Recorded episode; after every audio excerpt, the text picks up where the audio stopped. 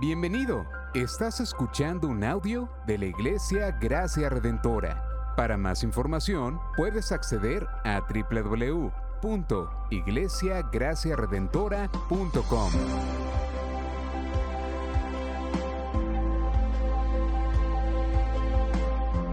En la exposición de la palabra, el pastor Xavier Torrado.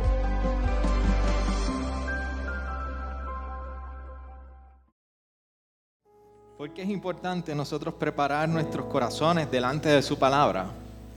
Porque aunque todos llegamos aquí con la plena convicción de que su verdad, tu carne y todo lo que eso implica, en ocasiones nos va a decir, no me gusta, no quiero. Pero solamente recordándole a nuestra alma que su palabra es la verdad, preparamos nuestros corazones para nosotros recibir el alimento que sí necesitamos. Por eso hay un dicho bien común en Puerto Rico que dice que camarón que se duerme se lo lleva la corriente. Y creo que la mejor representación para nosotros entender lo que implica en sus muchas connotaciones que tiene en Puerto Rico. No sé qué culpa tiene el camarón en medio de todo esto, ni cuando las cosas se ponen duras, que nosotros decimos se puso camarón. No sé por qué, pero sabemos que hay algo que representa. Cuando entendemos muy bien lo que significa camarón que se duerme, se lo lleva a la corriente. Y una de las mejores representaciones es cuando tú y yo vamos a la playa.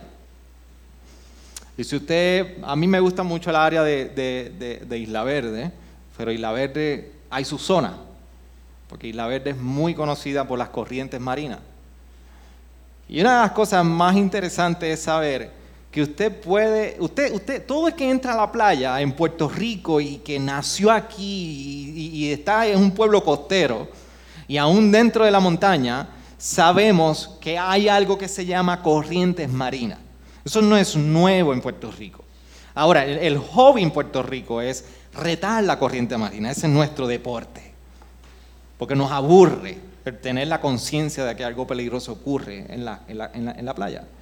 Pero lo más interesante es que aunque tú y yo entramos con conciencia de que hay corrientes marinas, es muy común envolvernos en el juego, en el chapuzón, en el jugar, en el compartir, en el hablar.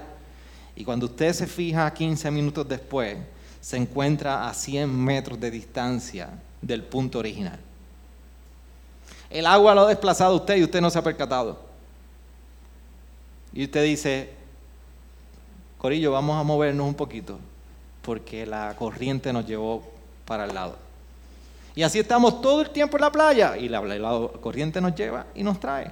Todos sabemos que eso ocurre, pero no es hasta que fijamos nuestra mirada que nos percatamos que hemos sido desplazados por el agua. Por eso para este día vamos a leer Apocalipsis capítulo 2, verso 18 al 29. Ya nosotros hemos recorrido tres cartas anteriores. Éfeso, Esmirna, Pérgamo y hoy está Tiria. Y dice así. Y escribe al ángel de la iglesia en Tiatira, Tiatira, el Hijo de Dios que tiene ojos como llama de fuego y cuyos pies son semejantes al bronce bruñido, dice esto, yo conozco tus obras, tu amor, tu fe, tu servicio y tu perseverancia, y que tus obras recientes son mayores que las primeras.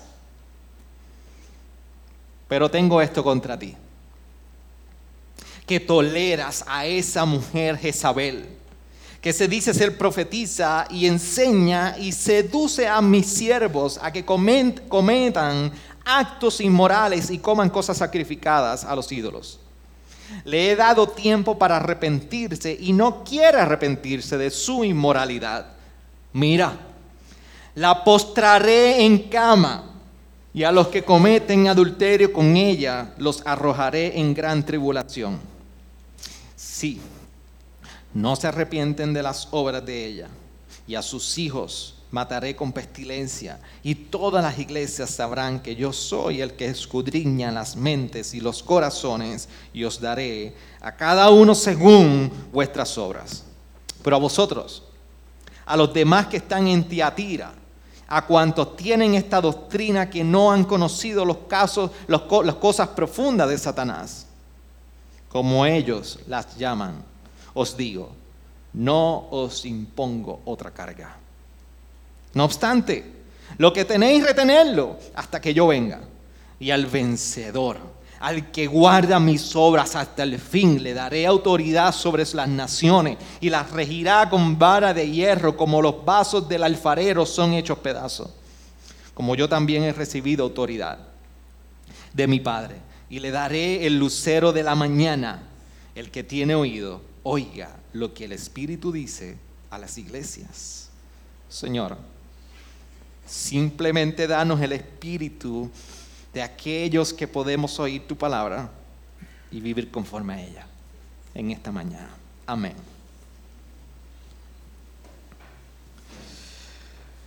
Ya hemos hablado de varias ciudades y una de las cosas que hemos estado representando y usted ha podido ver en un pequeño mapa el recorrido de lo que se entiende que fue la, la distribución o más bien el llevar cada una de las cartas a las diferentes ciudades. Vimos que empieza por Éfeso, nos movemos así por Esmirna, Pérgamo, que el pastor Israel nos estuvo instruyendo la semana pasada, y hoy eh, Tiatira. Y una de las cosas que cuando llegué aquí a la iglesia, eh, el grupo de adoración, Francisco me pregunta, me dice, pastor, este, este cántico lo tenemos, necesitamos revisar si, si, si es el que debemos cantar. Y una de las cosas que yo le mencioné a Francisco, bueno, Francisco, ya la iglesia de Esmirna la predicamos, hoy va a ser la iglesia de Teatira, así que el cántico hay que cambiarlo. ¿Por qué? Porque en el contexto que nosotros estamos viendo, ustedes se fijan que hay un gran problema en la iglesia de Teatira. De primera fase, lo que estamos leyendo, nos dice, Houston, we have a problem. Aquí hay algo que está mal con esta iglesia. Esta no es la iglesia de Esmirna, que está desanimada, perseguida, esto es una iglesia que Dios está hablando fuertemente. Pero para nosotros entender un poquito de por qué Juan y en las palabras que el mismo Jesucristo, en la visión de Jesucristo le da a, Juan para escribir a la iglesia, por qué utiliza toda esta simbología, es importante nosotros entender siempre el contexto. Tiatira, como ustedes están viendo en el mapa, no sé si lo pusieron en el mapa, ¿sí? Esto es una de las regiones que de todas las iglesias a las cuales se está escribiendo, Tiatira es posiblemente la, carta más larga a la que se escribe, pero es la ciudad menos importante de todas, es la menos conocida, es la menos que aspectos históricos tiene o referencia. Solamente en una ocasión se, escribe, se, hace referencia en hechos a Tiatira. Sin embargo, es una ciudad, era una ciudad que era muy conocida por dos aspectos muy importantes, muy importantes para el contexto de lo que estamos hablando. Una, los gremios militares.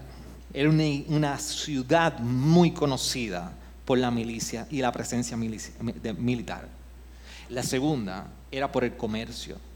El intercambio de comercio que se daba ahí era a gran escala. ¿Y qué sucede? Tanto a nivel de comercio como a nivel de milicia, hay, algo que se conoce como la, en inglés tiene una palabra, pero no vale la pena utilizarla aquí en el momento. Los gremios. cuando nosotros hablamos de gremios, en Puerto Rico lo asociamos con autoridad de energía y con lo que la, autoridad de, acueducto y acantarillado. Gremios, asociaciones o sociedades que, que se forman y pertenecer a ellos da acceso a ciertos privilegios, ciertos asuntos importantes.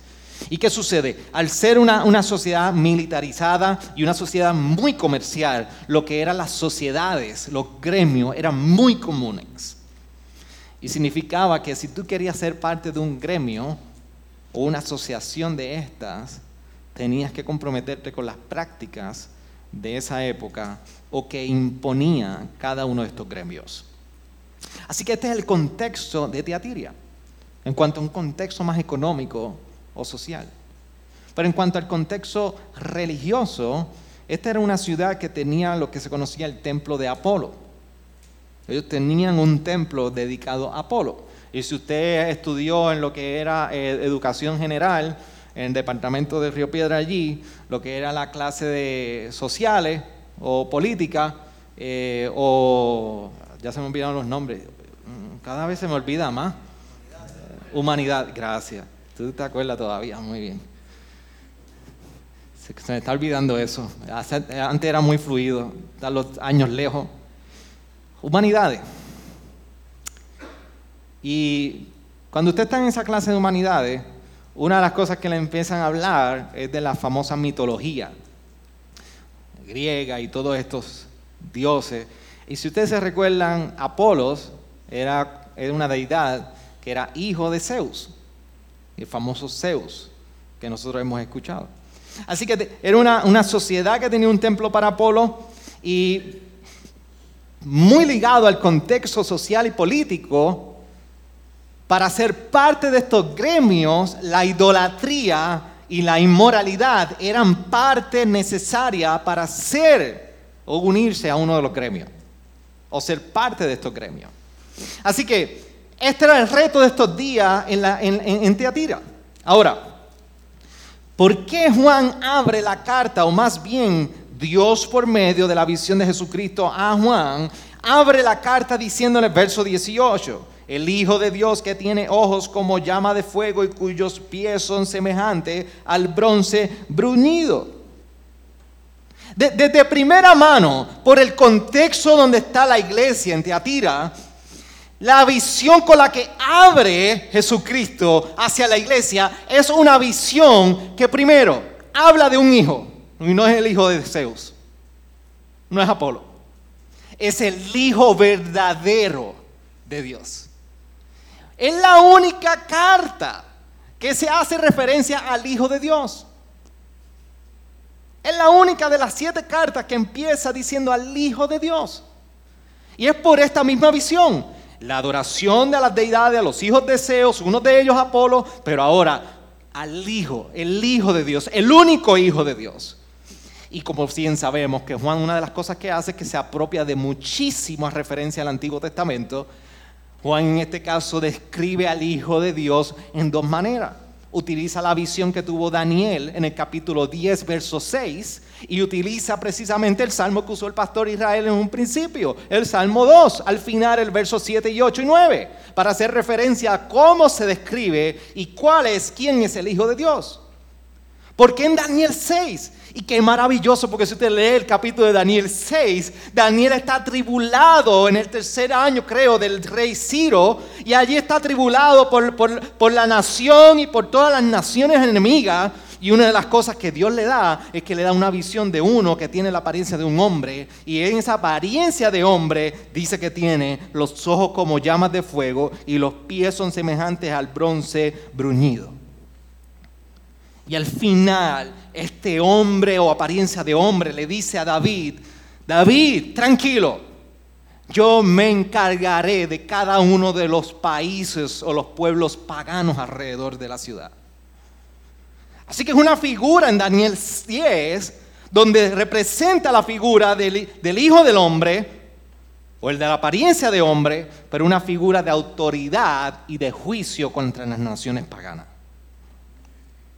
Y sabemos que en la representación que Juan está escribiendo, quiere hacer énfasis a una autoridad de juicio en la figura de Jesucristo, porque al final, cuando usted lee los versos 26 y 27, dice, y al vencedor, al que guarda mis obras hasta el fin, le daré autoridad sobre las naciones y las regirá con vara de hierro como los vasos del alfarero. Son hechos pedazos, como yo también he recibido autoridad de mi Padre y le daré el lucero de la mañana. ¿Sabe quién es el lucero de la mañana en el versículo 28? Más adelante en los capítulos 20 se nos dice que el lucero de la mañana es Jesucristo.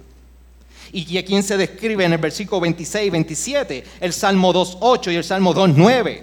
Y son dos figuras, el pastor Israel lo describió muy bien. En un cumplimiento inmediato en la figura de Salomón no fue. Halló entonces más adelante un cumplimiento en el reinado de Cristo, en la victoria de Cristo. Así que el Salmo apunta a un rey terrenal, pero hay el cumplimiento en un rey de toda autoridad. ¿Y qué dice el verso 8 y 9?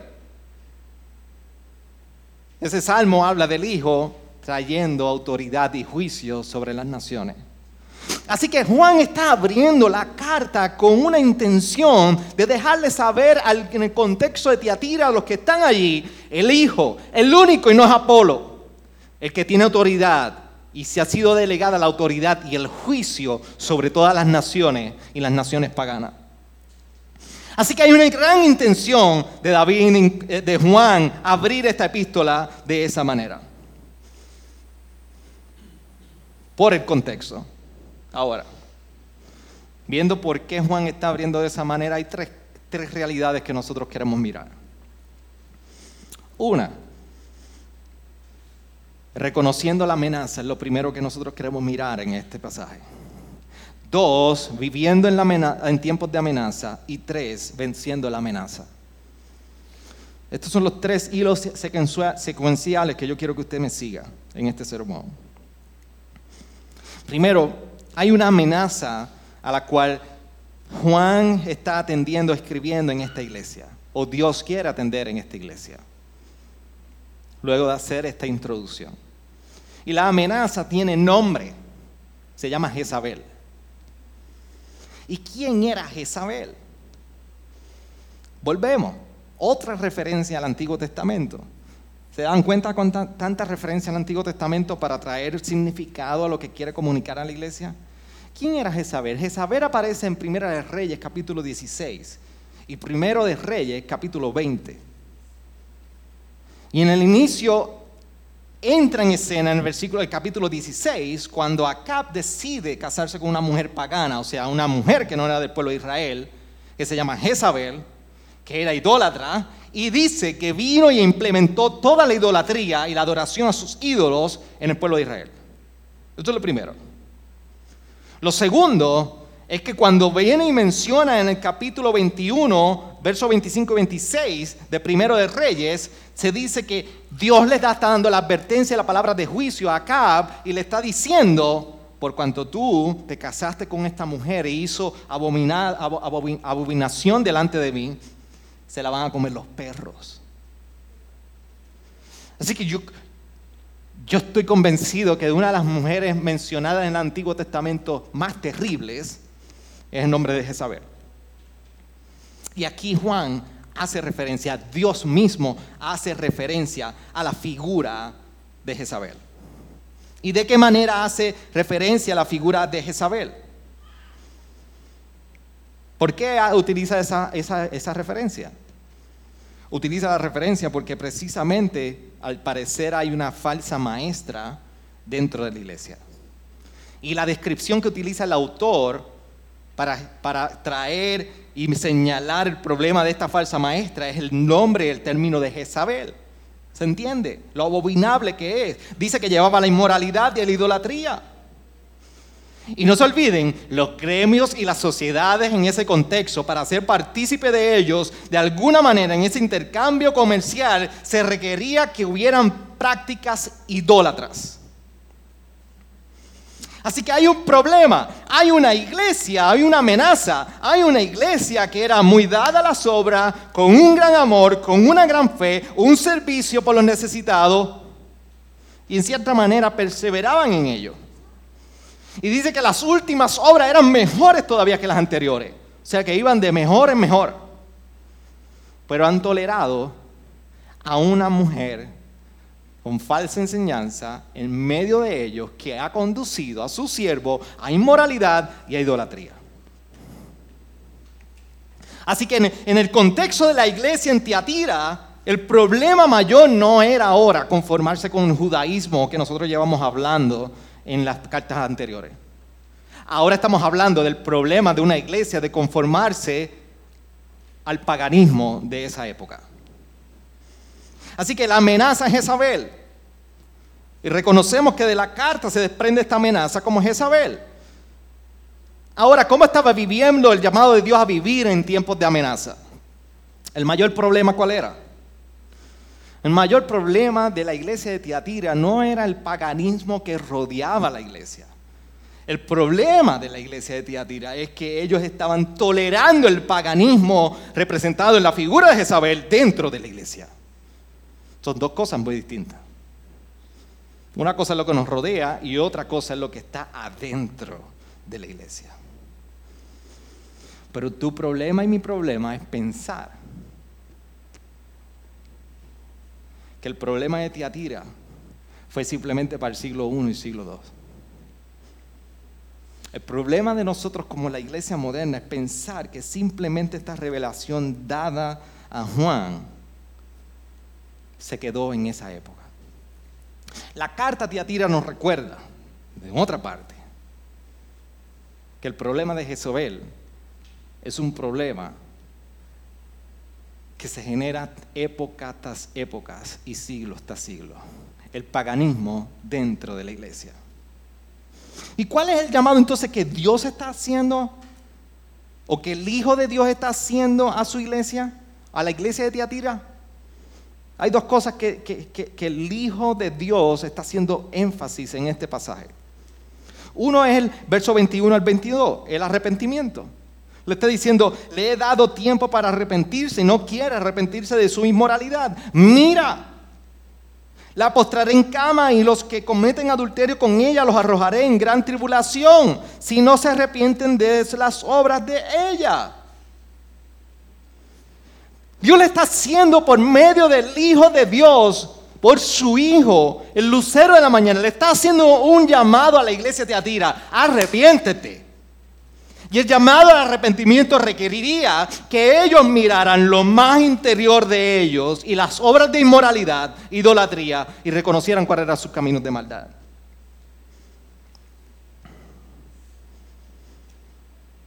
Era una iglesia que estaba ante todo el poder, delante de todo el poderoso, el Hijo de Dios, el que reina con vara de hierro y que gobierna todas las naciones y trae juicio a todas las naciones paganas. Delante de Él está la iglesia. Él es el que dice en el verso 23 que escudriña las mentes y los corazones. Delante de Él está la iglesia. El llamado de Tiatira era reconocer y mirar cuál era su inmoralidad y su idolatría. Pero lo segundo, si de lo contrario no ocurría el arrepentimiento, el verso 22 y 23 nos recuerda que habrá juicio. Por eso dice, mira, la postraré en cama y a los que cometen adulterio con ella los arrojaré en gran tribulación, si no se arrepienten de las obras de ella. Y sus hijos mataré con pestilencia y todas las iglesias sabrán que yo soy el que escudriña las mentes y los corazones y os daré a cada uno según vuestras obras.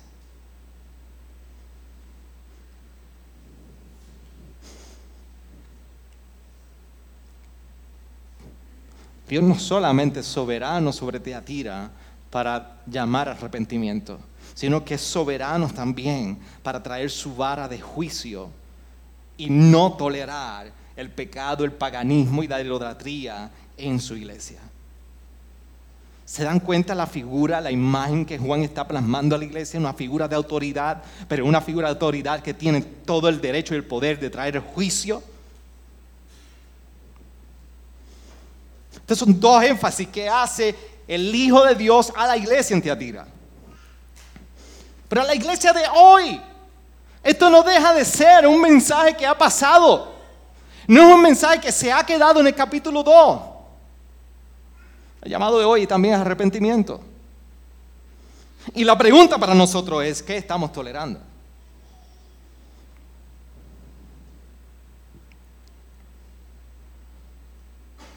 ¿Qué estamos tolerando? Nuestras convicciones posiblemente, estoy casi seguro que no son las de Jezabel. Pero nuestras agendas se amoldan a este mundo.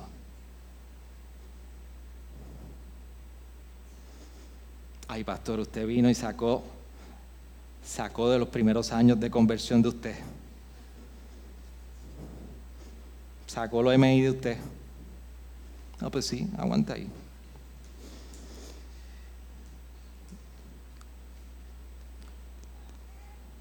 Posiblemente hoy en nuestras cabezas no está ninguna doctrina de inmoralidad. Pero nuestras agendas pueden ser tan paganas como cualquiera que no tiene a Cristo. Y eso es lo más triste de la iglesia moderna en este tiempo.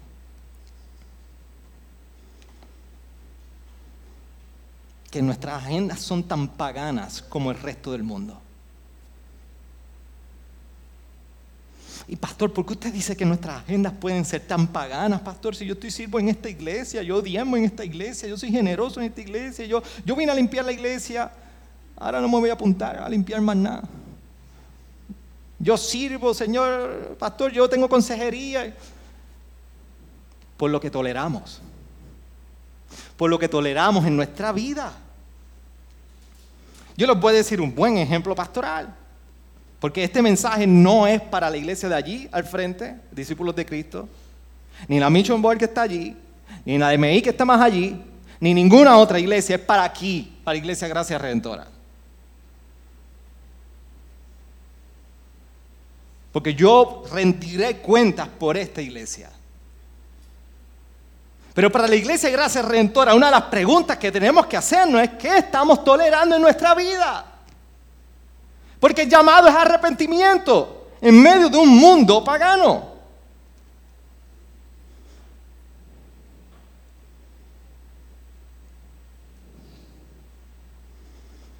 Al final yo les daré un pequeño reporte de mi tiempo en Paraguay. Yo no sabía que Paraguay estaba en el fin del mundo.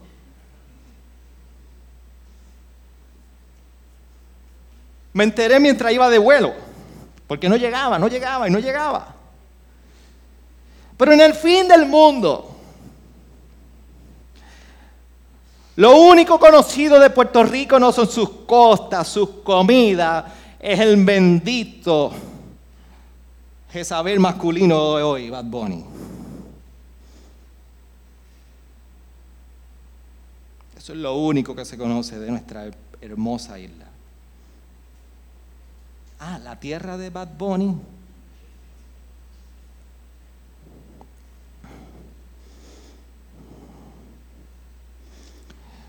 Pero cuando yo, yo estoy rumiando en el buen puertorriqueño, me perdonan la expresión, el pasaje y escudriñando este tiempo y haciéndome la pregunta personalmente, ¿qué estamos tolerando? Es una pregunta que cada uno se va a abrazar y decir, ¿qué estoy tolerando en mi vida cristiana? Nosotros pensamos como iglesia que no congregarnos cuando no hay méritos, no tiene consecuencias en la vida espiritual. Miren, esa es mi mayor pelea como pastor, en oración y en consejería. Que somos laxos para atender nuestra vida espiritual. Pensamos que no perseguir discipulado no tiene consecuencias en nuestra vida espiritual.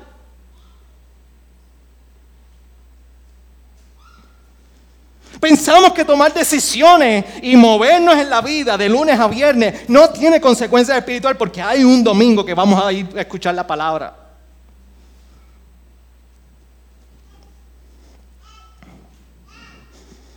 Tan solo son dos ejemplos. Y dice, este pastor salió legalista hoy. Mira, dígame como usted quiera, pero yo necesito. Yo no puedo decir algo. Cuando yo esté delante del trono de la gracia y allí pasen cuenta de todos mis pecados y allí pasen cuenta de quién yo he sido en esta vida. Y el cordero salga a mi defensa. Hay algo que yo no quiero que saquen de mí delante de mí. Que yo fui negligente predicando el evangelio completo de norte a sur y este a este en esta iglesia.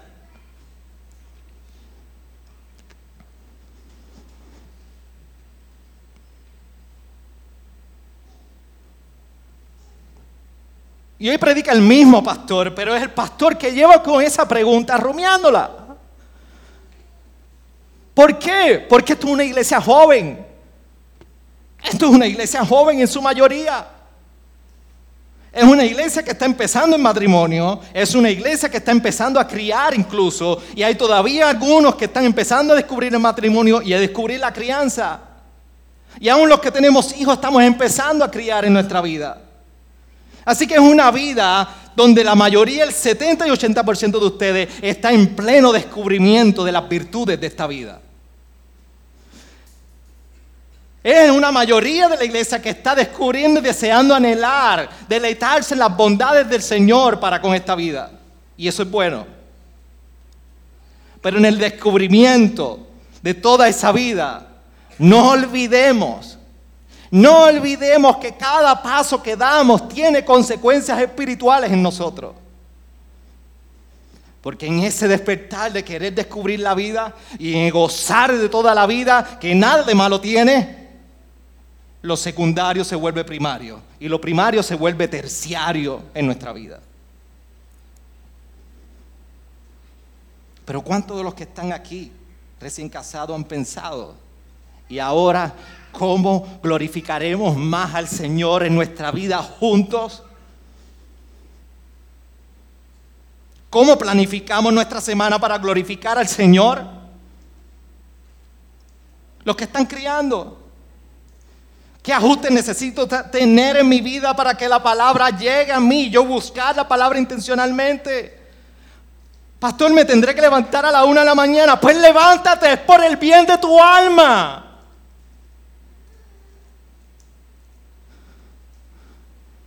Con nuestros hijos. Los estamos criando y nuestros hijos nos van a pedir mil cosas. Van a querer, mis hijas quieren hacer muchísimas cosas en esta vida. Y como padre quisiera darlas todas, y hay algunas, hay muchas de ellas que se las puedo dar. Pero sabes qué? Por el bien de su alma no se las puedo dar, porque me come la agenda, mi tiempo de poder predicarle a Cristo y modelarle. Tienes que escuchar su palabra. El Evangelio de vida es lo único que te puede dar vida y fuera de ahí nada más. El día que una clase de piano se vuelvan de tropiezos mis hijas, yo tengo que pensar si voy a criar una virtuosa en el piano o voy a criar una creyente dependiente de su palabra.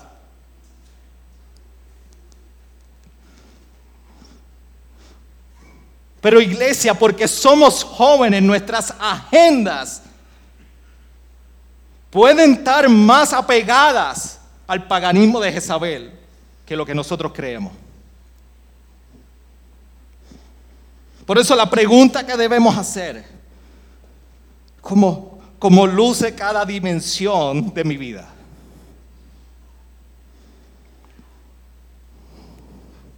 En la iglesia, ¿qué estamos tolerando? Posiblemente aquí, qué bendición, que no hay chisme, pero posiblemente la indiferencia todavía está en medio nuestro.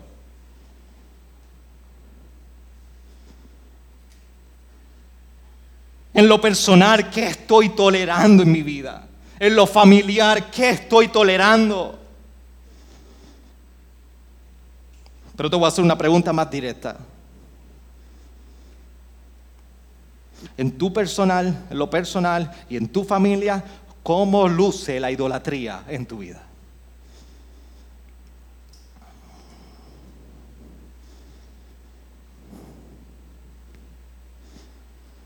Pastor, no olvide la gracia. Vamos a llegar ahí.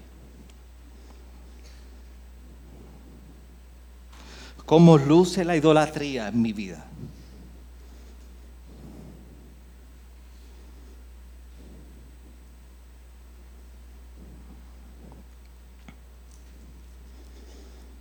La palabra del Evangelio nos recuerda, Jesús mismo,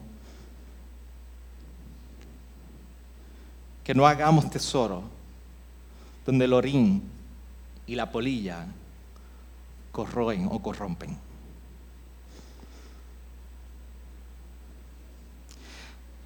Traza tus decisiones, traza tus agendas, traza tus motivaciones, traza tus planes, traza todo lo que pasa en tu mente por un camino y fíjate por dónde te llevan. Si al final del día te encuentras con un pequeño ídolo que tiene tu mismo nombre y tu mismo apellido, bienvenido, acabas de encontrar un ídolo. Y ahí el orín y la polilla corrompen.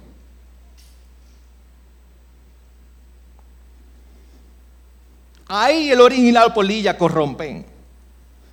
Miremos nuestra vida, nuestra familia, a dónde van los caminos.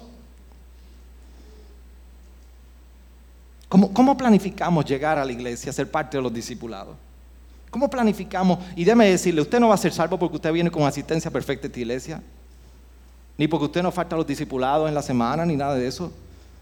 A estas alturas del juego usted tiene que entender lo que lo pastoral comunica cuando nosotros decimos, congrégate. Es la implicación espiritual que tiene en tu vida.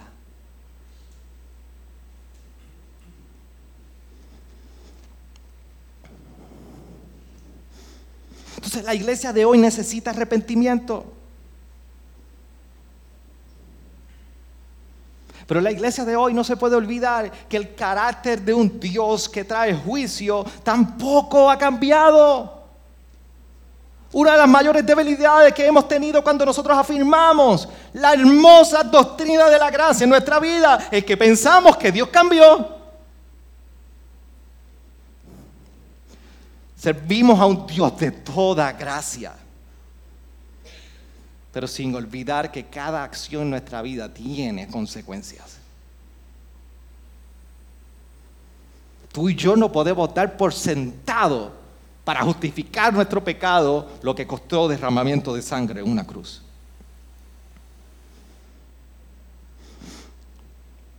Nunca pensemos que por su misericordia nuestro pecado va a ser tolerado. Pero hay algo que trae ánimo a la vida del creyente.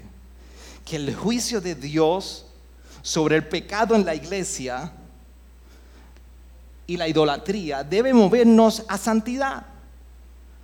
Debe movernos a nosotros decir, quiero ser santo, quiero vivir para su gloria. Pero a la misma vez debe traer un bálsamo y confortar nuestros corazones. Saber que Dios está comprometido con la pureza, con la belleza y con la perseverancia de la iglesia, aún en tiempos difíciles. Dios el mismo ayer, hoy y siempre está comprometido con su iglesia, de preservarla, cuidarla y mantenerla pura. Así que no solamente reconociendo la amenaza, no solamente viviendo en tiempos de amenaza, sino queremos también nosotros saber cómo vivimos en la amenaza. Porque ¿qué tendría que hacer la iglesia de Tiatira o Tatiria? Perdonen que estoy más trabado. ¿Qué tendría que hacer la iglesia Tatiria, Tatira en medio de todo esto? En medio de este llamamiento a arrepentimiento y que habrá juicio. El verso 25 nos dice, el 24 nos recuerda que aquellos que han perseverado no tendrán ninguna carga. Pero el verso 25 dice, no obstante lo que tenéis, retenerlo hasta que yo venga. Perseverar. Ese es el llamado a la iglesia en tiempos de paganismo. Ese es el llamado en tiempos difíciles. Perseverar.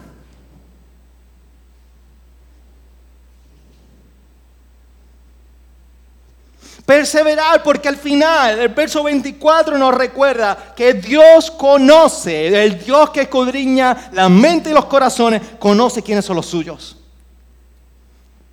Y con los suyos está comprometido a que perseveren. Lo único que necesitamos es mantener reteniendo lo que Él nos ha dado hasta que Él venga.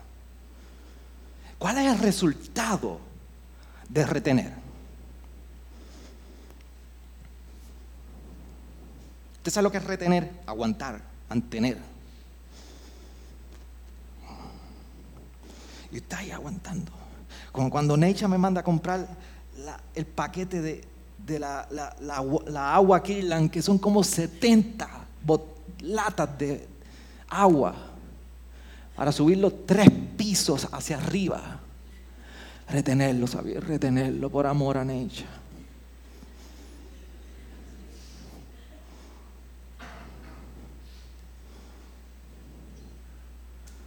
A veces arrepentimiento porque me dice, Xavier, bus, coge en la compra las latas.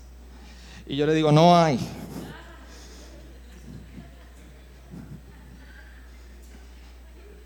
Aquí está la estiva así hasta arriba. Pero, pero yo subo los tres pisos con el, que es el paquete de latas. Y retengo por tres pisos y cuando, la, cuando llego a su final, ¿qué obtengo? Nada, dolor en los brazos, en los muslos, me duele todo. Pero, pero aquí la retención y el perseverar, Dios ha prometido que recibirían algo en perseverar, por más difícil que sean los tiempos. El verso 26 27 nos dice que el Hijo de Dios que estará reinando, tú y yo, tú y yo estaremos reinando con Él. El rey nos va a hacer partícipe de su reino. Y lo segundo, es el regalo más grande que un creyente puede recibir. Dice que el verso 28 nos darán el lucero de la mañana. Cristo mismo es el premio de perseverancia para nosotros. Los que han sido padres saben lo que es después de nueve, nueve meses difíciles tomar en tus manos finalmente a esa criatura que está en gestación por nueve meses y tú la recibes en tus manos y la sensación de gozo que tiene no se compara con los próximos tres años limpiando pamper y bregando con las noches. Pero ciertamente es un regalo y tú dices, Dios, gracias. Imagínense si eso es aquí terrenalmente simplemente con un bebé. O cuando te casas y ves y dices, al fin me casé. Ayer mi amada, ayer mi amado. Qué hermosa sensación. Y de alguna miel hablamos luego. Si eso es tan solo la apreciación y experiencias terrenales, cuanto más va a ser la hermosura de poder recibir nosotros mismos al Cordero Inmolado que venció y es nuestro Salvador. Luego de haber perseverado. Pero la pregunta es, hay la realidad de una amenaza. Están viviendo en tiempos de amenaza. Pero ¿cómo? ¿Cómo vencemos? Hay una promesa para que vence y hay un juicio para que no venza, no persevere. Pero ¿cómo vencemos? Yo creo que la palabra ha sido clara. Porque del verso 19, para nosotros hoy, debemos tener algo bien presente. La hermosa ropa que nos viste hoy, en lo bien que nos vemos hoy el domingo y en lo santo que nosotros aparentamos hoy todos. En lo bien que podemos cantar, en lo bien que podemos orar, en lo bien que podemos predicar, en lo bien que nos podemos relacionar unos con otros hoy. Hoy todo el mundo recibe un Dios te bendiga. Dios te bendiga, hermano. Amén. Y el pastor me está pasando por la piedra, pero como vamos a sonreír. Amén. Qué lindo es el Señor en mi vida. Él es fiel. Este pastor que se calle ya. El verso 19 nos recuerda que nuestras obras, nuestra perseverancia en el amor y en el servicio, lo bien que dominemos la palabra, lo bien que conozcamos, lo bien que la articulemos, por bien que nos veamos en todas nuestras obras de, fe, amor, servicio y perseverancia, ninguna de ellas es una garantía de que venceremos. Porque así era la iglesia de Tatira, Tatira. Y aún así, miren cómo está.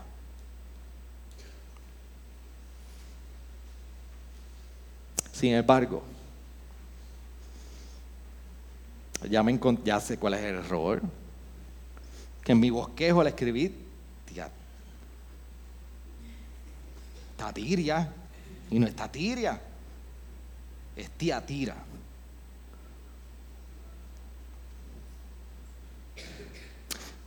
Pero a la misma vez, si nuestras obras y nuestra perseverancia en estas obras de fe y amor no son suficientes o garantía para nosotros poder vencer, la carta precisamente a la iglesia de Tiatira nos muestra la, iglesia, la imagen de una iglesia que vence. La pregunta es cómo. Uno, y único y exclusivamente una, dependiendo de Cristo. Cuando nosotros dependemos de Cristo, la única solución es arrepentirnos de nuestro estado. La solución para la iglesia de Tiatira era arrepentimiento. Si vivían realmente en dependencia del lucero de la mañana que estarían recibiendo en un futuro, tendrían que arrepentirse. El de nosotros igual. La iglesia en tiempos difíciles de grandes amenazas, la solución de cómo vivimos nosotros en tiempos de amenaza se llama Cristo. Dependientes de Cristo. Y no hay una cosa tal como decir, soy dependiente de Cristo, pero no hay llamado arrepentimiento en mi vida. No hay una movilización de mi vida al arrepentimiento. La pregunta es, ¿por qué somos tan tardos para el arrepentimiento?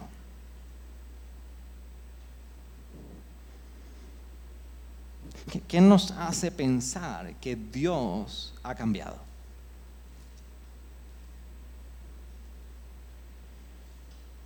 ¿Qué nos hace pensar que ya Dios no llama arrepentimiento en nuestro estado inerte espiritualmente?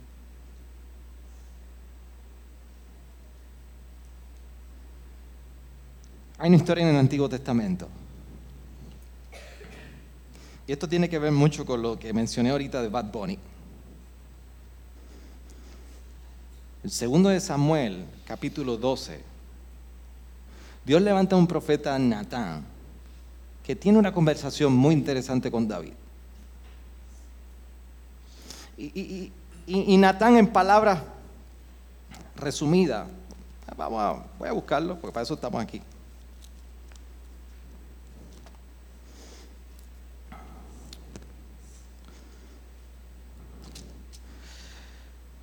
El capítulo 12, Natán utiliza una historia para ilustrarle una gran verdad a David. Y le dice, había dos hombres, David, en una ciudad. Uno era rico y otro era pobre.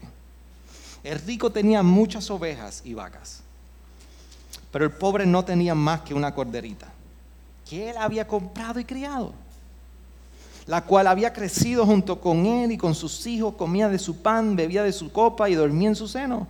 Y era como una hija para él. Vino un viajero al hombre rico y éste no quiso tomar de sus ovejas ni de sus vacas para preparar comida para el caminante que había venido a él, sino que tomó la corderita de aquel hombre pobre y preparó para el hombre que había venido a él. Y se encendió en ira David, en gran manera contra aquel hombre y dijo a Natán, vive el Señor, que ciertamente el hombre que hizo esto debe morir y debe pagar cuatro veces por la cordera porque hizo esto y no tuvo compasión. Y el verso 7 lo cambia todo. Entonces Natán dijo a David, tú eres aquel hombre. Así dice el Señor Dios de Israel. Yo te ungí, rey de sobre Israel. Te libré, te libré de la mano de Saúl. Yo también entregué a tu cuidado la casa de tu Señor y las mujeres de tu Señor y le di de la casa de Israel y de Judá. Y si eso hubiera sido poco, te hubiera añadido muchas cosas como estas. ¿Por qué has despreciado la palabra del Señor? Lo malo a sus ojos Has matado a espada a Urias y Tita y has tomado a su mujer para que sea mujer tuya y lo has matado con la espada de los hijos de Amón. Pastor, ¿cómo se relaciona esto con la historia de Bad Bunny? Porque nosotros miramos allá afuera y decimos, qué mal está todo eso. Uy, fo, eso está mal. Pero ¿qué tal? Si lo que está afuera puede ser un reflejo de lo que está aquí adentro.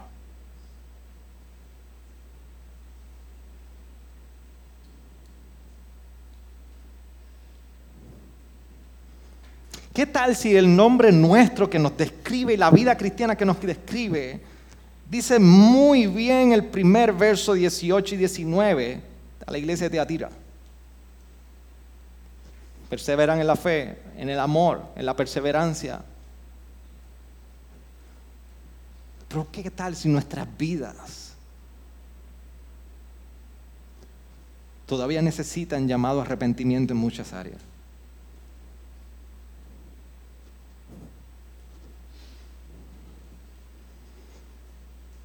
Mi oración para la iglesia Gracia Redentora en esta tarde ya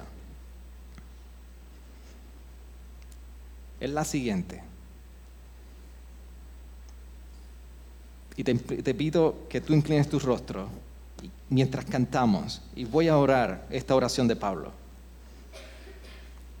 Yo quiero que tú medites por, por el próximo minuto en estas palabras. De Filipenses 1, 9 a 10. Y esto pido en oración, que vuestro amor abunde aún más y más en conocimiento verdadero y en todo discernimiento, a fin de que escojáis lo mejor, para que seáis puros e irreprensibles para el día de Cristo.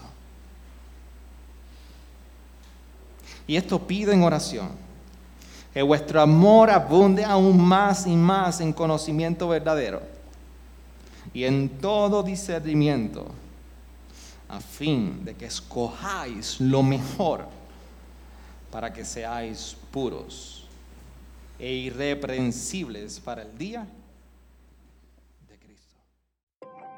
Gracias por sintonizarnos. Puedes encontrarnos en las diferentes plataformas de redes sociales, como también visitarnos a www.iglesiagraciaredentora.com.